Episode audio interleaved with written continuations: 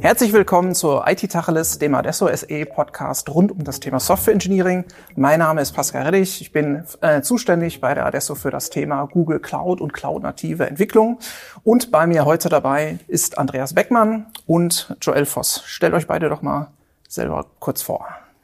Sehr gerne. Mein Name ist Andreas Beckmann. Ähm wie Pascal schon gesagt hat, von der Adesso. Ich arbeite als Cloud-Architekt und begleite den Kunden dabei, die Cloud-Migration als auch die Adoption durchzuführen, unterstütze hier bei der Einführung der Entwicklung und dem gesamten Stack. Ja, dann schließe ich die Runde. Ich bin Joel Voss, ähm, bin auch bei der Adesso und Softwareentwickler und auch Cloud-Architekt äh, und beschäftige mich mit allen möglichen Themen in der Cloud, äh, aber eben hauptsächlich der Architektur von großen Softwaresystemen in der Cloud.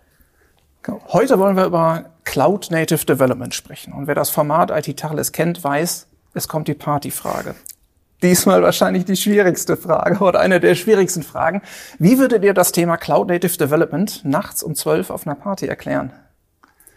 Boah, Andreas, da muss ich dir den Vortritt lassen. Das ist äh okay. Also die Analogie ist im Grunde genommen daherzustellen, dass man sagt, man muss sich nicht mehr selber um den Betrieb äh, kümmern, sondern man hat Leute, die sich darum kümmern. Das ist vergleichbar zum Beispiel, wenn man ähm, als Handwerker von, ich besitze meinen eigenen Sprinter auf, äh, ich wechsle auf den Sprinter von äh, einem Meet-Service und baue den entsprechend meinen Anforderungen aus. Oder ähm, man sagt, aktuell ja sehr beliebt, Vans, Van-Ausbau. Ähm, man kümmert sich gar nicht mehr um den Van an sich, sondern den Ausbau des Vans hin zum Camper, hin zum äh, Wagen für den Handwerker äh, übernehme ich. Der Rest ist aber bereits gegeben und da muss ich mich auch nicht drum kümmern. Egal ob Motor oder sonst was. Da kümmern sich andere Leute mit besserer Expertise drum. Also die, die Plattform wird quasi zum Service. Dann genau. Na gut. Cloud nativ, Cloud natives Development schon wieder Cloud. Ich frage jetzt mal ganz plakativ, warum muss man denn, warum will man denn überhaupt in die Cloud? Ja, es ist äh, die Zukunft. Es ist äh, ja auf jeden Fall ko kostengünstiger am Ende, wenn man es denn richtig macht. Ähm, man kann das immer so ein bisschen ähm, vergleichen. Früher, wenn, wenn ich mit Plattformteams spreche, die früher Infrastruktur aufgesetzt haben, die waren im Rechenzentrum die haben eine Kapazitätsplanung gemacht von Datenbanken äh, und die haben damals die Tools genutzt, um auch virtuelle Maschinen aufzusetzen, die es halt gab. Die haben dann Ansible genutzt oder Chef oder sowas und haben halt die APIs, die da waren, genutzt, um die VMs äh, ja, äh, für die Produktion halt fertig zu machen. Und Cloud bietet einem eben einen ganzen Baukasten an APIs zur Verfügung. Und ja, da kann man jetzt alles im Prinzip in der Cloud machen. So würde ich das sehen. Ich glaube, so Skalierbarkeit, Kosteneffizienz sind da so Buzzwords, sind da so, so genau. Schlagworte, die man da macht. Und natürlich auch die Ausfallsicherheit, weil bei vielen Services dann der Cloud-Betreiber im Hintergrund auch dafür verantwortlich ist und sich auch darum kümmert, dass es verfügbar ist. Das heißt, viele grundlegende Komponenten. Und hier sehen wir es ja auch häufig bei Kunden, die sich gar nicht bewusst machen, was ist eine grundlegende Komponente. Ich hatte es letztens bei einem Kunden, dass äh, ein zentrales Artifactory ausgefallen ist Artifactory, für die, die es nicht kennen, hält Docker-Images, hält Java-Bibliotheken, NPM-Packages. Mhm. Im ersten Moment dachte sich das Team, uh, das ist ja gar nicht so schlimm. Aber dieses Artifactory enthielt alle Base-Images, auf die dann zum Beispiel alle Jenkins-Pipelines aufgebaut wurden, wodurch man dann einen viel größeren Ausfall hatte. In der Cloud, wo solche Dienste zentral bereitgestellt werden, hat man äh, das Risiko dann zum Beispiel nicht mehr. Das ist jetzt das Thema Risikominimierung. Wenn ich Richtung Skalierbarkeit, Kosteneffizienz gehe, ist ja wahrscheinlich, reicht Cloud alleine nicht. Da muss ich Cloud-nativ werden, wirklich, um davon wirklich zu profitieren. Ja, das stimmt. Also natürlich sind, äh, ich hatte ja schon angesprochen, man hat viel mehr APIs zur Verfügung, aber damit eben auch viel mehr Verantwortung und auch eine Herausforderung, das richtig zu managen. Da wären wir dann genau bei diesem Punkt, Cloud Native zu denken äh, eben, man hat neue Herausforderungen, mit denen muss man umgehen. Äh, nicht jeder ist ein Hyper Hyperscaler aus gutem Grund, ja. weil es ist schwierig, eben auch, wie Andreas das sagte, diese Skalierbarkeit oder Ausfallsicherheit eben zu gewährleisten. Das ist eben enorm schwierig und das ist eine große Herausforderung, die man erstmal managen muss. Das beißt sich jetzt so zwischen, wird, wird aufwendiger und wird einfacher. Da würde ich nochmal noch mal einsteigen. Ich, ich, ich denke, es wird im Grunde genommen dadurch einfacher, dass die, ähm, man spricht immer, man, weiß, was man weiß, man weiß, was man nicht weiß, aber das Schlimmste ist das, was man nicht weiß, dass man es nicht weiß. das heißt, dieses, diese unerwartete Komponente, ähm, und die minimiert man in der Cloud, weil man halt, wie Joel schon gesagt hat, über diese APIs arbeitet. Die APIs bieten Verträge, wo man weiß, halte ich mich an den Vertrag, hält sich die Gegenseite an den Vertrag, mache ich es so, dann funktioniert es auch. Da spielen dann auch wieder Dinge wie Automatisierung und alles mit rein, worüber man dann die Risiken auch minimieren kann. Also ich gebe ja auch viel Verantwortung ab vom Betrieb. Ne? Ich sage also, genau. ne, ich betreibe das ja nicht mehr, äh, nicht mehr selber. Was ähm, oder wie kriege ich Kunden denn dahin, wirklich cloud-nativ zu werden? Was sind da die Schritte? Also ich, ich erinnere mich gerne zurück äh, an ähm, Google. Als Google eingestiegen ist 2008 in das Cloud-Business, kamen die mit der App Engine um die Ecke, eine Serverless-Komponente. Und das zu Zeiten, wo alle noch auf VMware waren, wo AWS, äh, Amazon so erfolgreich war, weil die mit einem EC2 einen VMware-Dienst hatten oder eine, eine, Microsoft in der Azure Cloud halt auch viel mit VMwares gemacht hat. Google kam aber mit einer Komponente, die keiner verstanden hat, äh, wo es nur einen HTTP-Endpunkt gab, wo es gar keine Möglichkeit mehr gab, aufs Betriebssystem zuzugreifen, sondern man hat einfach den, seinen Code abgegeben mhm. und gesagt, betreibt das mal. Wie kriege ich einen Kunden dahin? Wie kriege ich einen Kunden dahin cloud-nativ? Geht das einfach so von 0 auf 100? Ich, ich, ich glaube, der Weg hin zum Cloud-Nativen ist ein Pfad. Im Grunde genommen fängt es ja an bei der typischen Cloud-Adoption, dass man ganz simplistisch Lift and Shift Infrastruktur as a Service. Das heißt, da reden wir davon, dass wir einfache virtuelle Maschinen, die wir zum Beispiel auch lokal im Rechenzentrum on-prem bereits betreiben, hoch in die Cloud ziehen. Noch nicht wirklich über Skalierung und dergleichen mhm. nachdenken. Das klassische Lift and Shift. Genau. Der nächste Schritt wäre dann weg von diesem, ich betreibe alles auf VM-Basis hin zu Platform as a Service. Da sieht man dann zum Beispiel bei Datenbanken, dass man dann nicht mehr selber in einer VM die Datenbank installiert, sondern bereits gegebene Plattformen wie in der Google Cloud zum Beispiel die Cloud SQL verwendet, äh, um dort die Datenbank zu betreiben. Ähm, das heißt, man minimiert schon einen gewissen operativen Overhead und gibt den immer weiter an den Cloud-Betreiber ab. Die nächste Ebene wäre dann ja Software as a Service. Und ich glaube, da kann Joel gut einhaken. Genau, also wir, das, das Passwort, was da natürlich immer fällt, ist auch sowas wie Kubernetes, was dann oft eingesetzt wird oder viele Kunden, die in die Cloud möchten, fangen natürlich klassisch Lift and Shift mit dem ja. Lift an, haben VMs und wollen dann sagen, okay, die Skalierbarkeit, ja, das ist ja gar nicht, das ist ja das Gleiche, was wir jetzt schon machen. Wir haben vorher, haben wir auch im Rechenzentrum gesagt, wir brauchen so und so viel Server-Racks und wir müssen jetzt äh, 100 VMs aufgesetzt bekommen. Da haben die eben ihre Ansible-Playbooks gehabt und haben diese VMs bereitgestellt und wenn man das natürlich so einfach in der Cloud macht, da hat man jetzt nicht direkt was gewonnen am Ende. Dann kommt eben genau dieser Punkt, den Andreas angesprochen hat, weg von dieser ähm, Infrastructure as a Service hin zu den Managed Services am Ende, mhm. äh, dass man eben Themen benutzt wie ein Fargate oder eben GKE bei, in der Google Cloud ja. äh, und eben auf Container setzt und eben in diese Serverless-Welt geht, um am Ende eben Cloud-nativ zu sein ich, ich gehe jetzt tatsächlich noch mal ein Stück zurück oder tiefer. Was ist denn ein Container? Oder ab wann ist es Cloud-nativ? Vielleicht kann ich die Frage so formulieren. Oh, das ist natürlich, ist immer, also man merkt das auch, dass wir uns da selber auch schwer dran tun. Cloud-nativ ist natürlich, das ist so ein, so ein, ja, ich hätte jetzt fast gesagt, das ist auch ein bisschen wie so ein Gefühl, was man natürlich dann auch hat am Ende. Ja. Äh, aber vor allen Dingen beschreibt es nicht nur das, was wir unter Compute verstehen, so sehe ich das zumindest, äh, also nicht nur rein die virtuelle Maschine oder eben ein Docker-Container, der irgendwo gehostet wird für einen, sondern tatsächlich ja, wie wir Anfang schon gesagt haben, diese ganzen APIs, die einem zur Verfügung stehen, ja. wir haben auf einmal Logging mit drin. Ja. Da muss man sich nicht mehr drum kümmern. Wir haben ein Monitoring, ein sehr detailliertes, was auf einmal dabei ist. Und das muss man nutzen. Und wenn man das nutzt und sowas wie Traces in seinem Gesamtsystem bekommt man einfach meistens mit, einfach geschenkt, dann ist man Cloud-nativ. Ja, also, also wo das darauf hinaus zielt, ist ja tatsächlich ein zentrales Logging. Ne? Also ich habe auch genau, Logging ja. als ähm, Service. Das heißt, nicht jeder Dienst macht so sein eigenes, sondern alle Dienste werfen es quasi in den großen Logging- und Monitoring-Topf, ja. äh, um davon dann gegenseitig zu profitieren. Andreas, hast du Ergänzung? Was ist für dich Cloud-nativ? Oder wurde schon alles gesagt? Ich glaube, da wurde eigentlich schon alles so gesagt. genau. Also wichtig ähm, für mich tatsächlich ähm, ist, es ändert sich was. Also Site Reliable Reliability Engineering ist sonst so ein Stichwort, äh, genau. was da noch für mich halt reinkommt. Eben dieses zentrale Logging, wo man auch einfach sagt, ja, einfach wenn ich serverless mache, dann ist es schon Cloud nativ. Aber das ist es ja nicht. Das geht noch weiter. Genau. Und tatsächlich mit dem SRI, also Site äh, Reliability, Reliability Engineering, ähm, kommen noch andere Komponenten hinzu. Genau, richtig. Also klassisch dieses ne, klassische operative Geschäft, was man vorher hatte, was der Systemadministrator hatte, der das gibt so nicht mehr. Natürlich, man hat, man gibt äh, Compute und auch Verantwortung ab an den Hyperscaler. Dadurch ändern sich natürlich auch Rollenbeschreibungen. Mhm. Äh, und jemand muss jetzt nicht mehr dafür sorgen, dass VMs im Rechenzentrum irgendwo im Server-Rack reingeschoben werden, sondern der muss wissen, welchen Cloud-Anbieter nutze ich für diese gewisse, gewisse äh, Payload, die ich oder die, ja Workload, ja. die ich eben hosten möchte. Wo gehe ich da hin und was für einen Service nutze ich am Ende?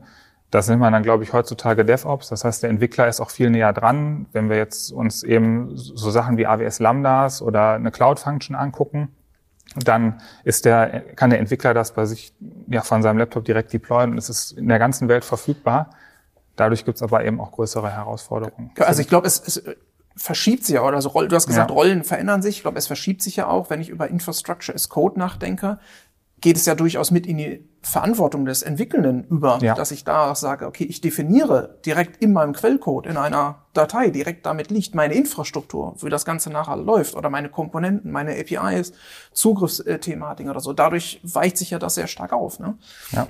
Ich weiß nicht, Andreas, sowas wie äh, Infrastructure as Code, da hast du ja in deinem täglichen Geschäft auch super viel zu tun.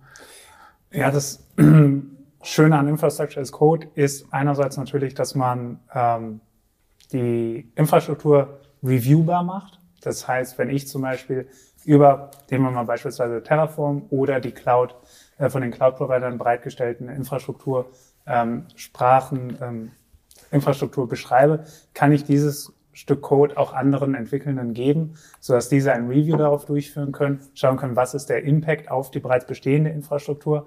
Alles Komponenten, die häufig in zum Beispiel einer On-Premise-Welt dazu übergehen, dass äh, man hofft, dass die, dass das Ops-Team im Hintergrund auch wirklich genau das verstanden hat, was ich mitgeben wollte. Aber fällt das dann nicht weg? Also ich frage mich jetzt auch, wie, wie funktioniert das bei Kunden? Also könnt ihr das so aus, aus Kundenkontext erzählen, wenn wir Kunden dahin bringen? Weil wir hatten früher den Betrieb. Die haben dafür gesorgt, dass die Maschinen unten im Keller laufen. Die mhm. habe ich ja jetzt gar nicht mehr. Fällt das nicht weg?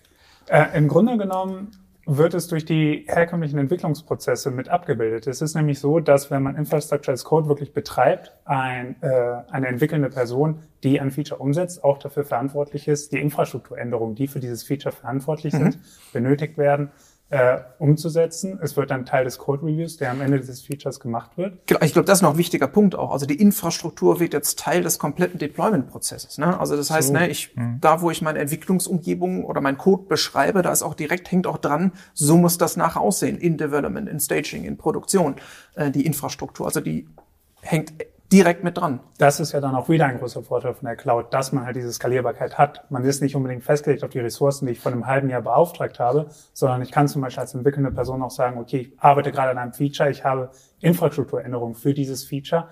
Ich gehe jetzt auch her und führe diese Infrastrukturänderung in meiner Entwicklungsumgebung durch. Ich arbeite direkt auf der Cloud-Infrastruktur, kann meinen Code direkt in der richtigen Infrastruktur laufen sehen äh, und habe dadurch auch viel mehr ähm, Zuversicht darin, dass die Änderungen, die ich durchführen werde, weil ich sie bereits in der Entwicklungsumgebung, die Infrastrukturänderung testen konnte, auch später auf dem Weg in Produktion ebenso funktionieren werden.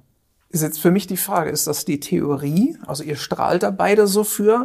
Klappt das auch bei Kunden so? Also das, funktioniert das bei unseren Kunden so? Das klappt hervorragend. Also Kunden, die einmal diesen Prozess äh, äh übernommen haben, sind da auch wirklich sehr begeistert davon, weil sie einerseits halt den Painpoint kennen, äh, die Vorlaufzeiten, die man zum Teil haben muss, um über Teamgrenzen hinweg Infrastrukturänderungen zu übernehmen. Das fällt alles weg. Man muss nicht mehr in irgendwelchen Ticketing-Systemen im Voraus planen, okay, ich muss jetzt auch wirklich ins Detail beschreiben, wo man gerade was klicken muss, sondern man hat diese schnelle, automatisierte Ausführung, wo die Kunden auch einfach überall, wo ich es gesehen habe, gesagt haben, ja, wir haben zu Beginn eine gewisse Lernkurve, dieses Tool als neues Tool einzuführen, mhm. aber die, ähm, Beschleunigung unseres äh, Entwicklungsprozesses hinten raus ist so signifikant, dass sich das allemal lohnt. Also es klingt ja auch, da renne ich offene Türen mit ein. Und da ist ja. ja jedem dann klar, was da passiert? Jedes Team kann im Prinzip seine eigene Mini-Production-Umgebung äh, bekommt, kann es sich im Prinzip in der Cloud hochziehen und kann da direkt drauf testen. Also das, das drehe ich jetzt mal ein Stück weit um. Jedes Team kann die eine Infrastruktur. Früher, als unsere Kunden, Kunden äh, ihren, ihr Rechenzentrum selber betrieben haben, da waren die Kosten ziemlich klar. Die waren fixiert dadurch, die waren eingefroren. Ja. Ne? Man hatte 100 Server da stehen, die haben halt 100 Server gekostet. Der Strom hat minimal geschwankt, aber die Kosten, die waren immer fix. Das ist ja jetzt in der Cloud, wenn jetzt quasi jede Abteilung, jede Fachabteilung sich sein eigenes Rechenzentrum virtuell als Infrastructure as Code aufzieht. Wie, wie sieht denn der Kostenfaktor da aus? Also ist, wie, ist das berechenbar da noch, was da, ähm, was da passiert? Ist das kalkulierbar? Bleibt das kalkulierbar? Wir haben, man ist natürlich nicht mehr auf dieser Roadmap von eben demjenigen, der die, das Rechenzentrum bereitstellt oder eben, ja, ob der Lieferant die Server äh, ja. dabei hat, sondern äh, man plant, kann es halt selber planen, aber dadurch kann man eben auch Lastspitzen besser einkalkulieren und Ge zahlt eventuell auch nicht so viel, wenn man eben nicht so viel die, verbraucht. Die, die Frage ist, ist es planbar? Das ist ja. Also es ja. wird ja klassisch wird ja die, die äh, Hyperscaler rechnen ja monatlich ab, monatlich nach Verbrauch. Das heißt, also ich, ich zahle ja nicht nicht vorab, sondern ne, ich, ich nutze und dann ja. monatlich, was es anfällt. Ähm, adressst du nichts schon?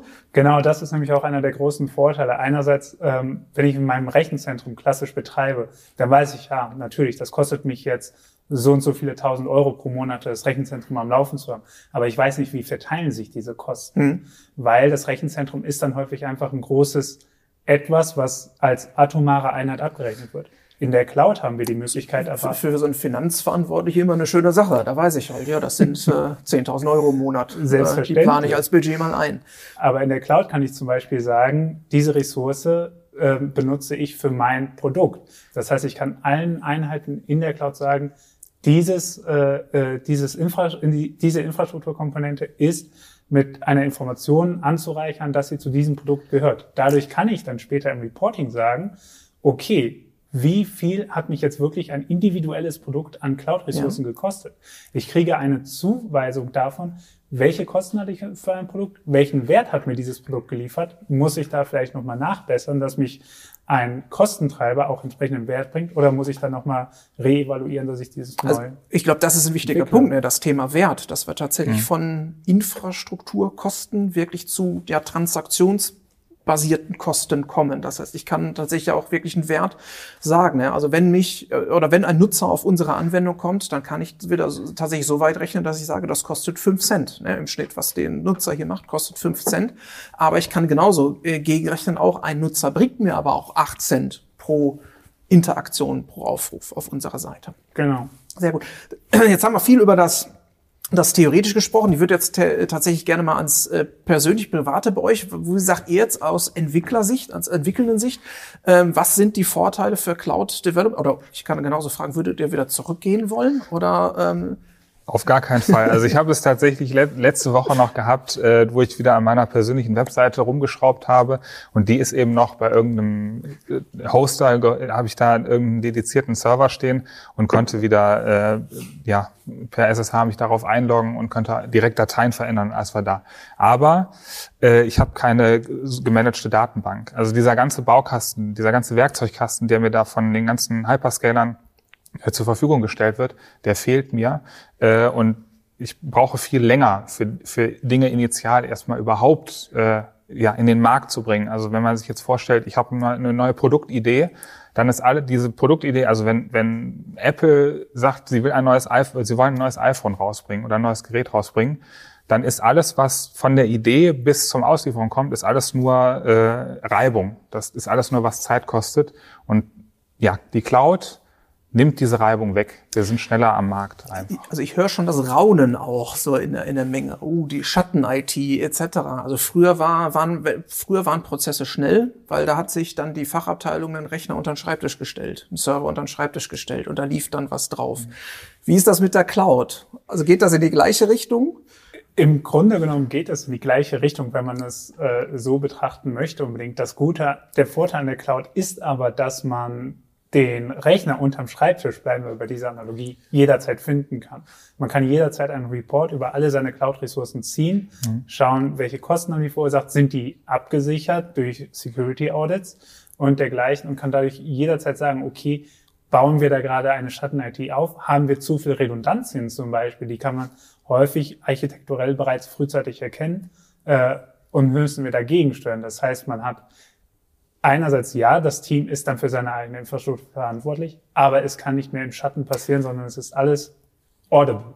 Ich glaube, es gibt, also Stichwort ist halt, es gibt eine Zentralisierung. Es gibt halt, ne, es gibt eine Cloud. Es gibt nicht mehr mehrere. Mhm. Rechner unter den Schreibtischen. Es gibt eine Cloud, das ist das Thema, was wir vorhin hatten. Zentrales Monitoring, zentrales Logging spielt ja. da mit rein ne? oder dann halt zentrale Infrastruktur. Also ich glaube, Freiheiten sind da, aber gleichzeitig sind auch Prozesse da oder müssen Prozesse da sein im Unternehmen, um tatsächlich sowas zu ermöglichen. Aber Verantwortung ja. verschiebt sich, Verantwortung verschiebt sich dabei. Sehr gut. Vielen lieben Dank. Ähm, wer jetzt neugierig geworden ist, das Thema ist zwar noch relativ neu oder auch wie, ne, wir haben ja, ja da Cloud-native Development, gibt es da eine Definition für. Gibt es trotzdem Literatur, Literatur dazu? Gibt es Videos dazu? Gibt es was, was ihr empfehlen könnt unseren Zuhörenden? Also ich glaube, um da anfangen zu dürfen, also wir hatten ja zum einen äh, das Stichwort äh, SRE, also Software Reliability Engineering. Da gibt's natürlich diese, diese, die Bibel von Google ja. eigentlich dafür, äh, von O'Reilly äh, äh, als Verleger dann veröffentlicht. Äh, und ansonsten eine ich Person. Glaub, ich glaube, da geht's auch um so Themen wie Error-Budgets. Da, ne? Also genau, tatsächlich zu, zu, definieren, wie viel Fehler ist mir eine Anwendung wert oder wie viel investiere ich, um halt äh, Fehler so gering wie möglich zu halten. Genau, genau. Äh, und äh, eine weitere Person, der ich gerne folge, ist äh, Kelsey Hightower. Ähm, zufälligerweise jetzt auch natürlich bei Google, äh, aber äh, eigentlich die Person, die auch äh, das Buch über Kubernetes geschrieben hat am Ende. Äh, und äh, ja, Cloud-Advokat und äh, dem sollte man auf jeden Fall folgen. Der hat äh, schlaue Dinge zu sagen, definitiv. Mhm. Also ich mein, wir haben jetzt viel Google gehört, aber ich glaube, Google kommt auch viel natürlich aus dem Thema der, der Cloud, Cloud-nativen Entwicklung. Die haben halt viele Dienste, die, die weltweit, die global funktionieren müssen. Ähm, ja. Genau, und äh, was ich empfehlen kann, wir haben es häufig äh, heute auch schon gesagt, dass die Migration in die Cloud eine Adoption ist, eine Änderung der Kultur, wie äh, Unternehmen arbeiten. Und ich denke, da ist ein schönes Buch, äh, wo man sich als Unternehmen auch häufig wiederfinden kann, äh, das Phoenix Project, wo es dann auch darum geht, wie man eine etwas ins Straucheln geratene IT und ihre IT-Projekte ähm, wieder ähm, streamline, äh, streamline kann, um so auch wieder produktiver arbeiten zu können. Und ein ähnlicher Effekt ist dann auch zum Beispiel bei einer Cloud-Migration zu erwarten. Deshalb da auch sehr empfehlenswert, sich da mal wiederzufinden, welche Gedankengänge man doch so bei sich selber findet, die man in dem Buch findet und wie sie dann gelöst wurden. Also The Phoenix Project war das genau. Buch. Hm? Ich glaube, A Novel of IT, DevOps and Helping. Exakt. Sehr gut. Perfekt. Dann vielen lieben Dank euch beiden. Äh, hat Spaß gemacht, ja, vielen über Dank. das äh, Thema zu reden. Wer weiteres erfahren möchte, weitere Themen erfahren möchte, unser IT Tachles Podcast findet man unter adesso.de slash podcast. Da gibt's weitere Folgen äh, über das Thema Data Mindedness oder auch die Ambidextrim Unternehmen und wie man tatsächlich Unternehmen dazu bringt, Cloud-nativ zu werden und die Vorteile der Cloud zu nutzen. Vielen lieben Dank. Thank you.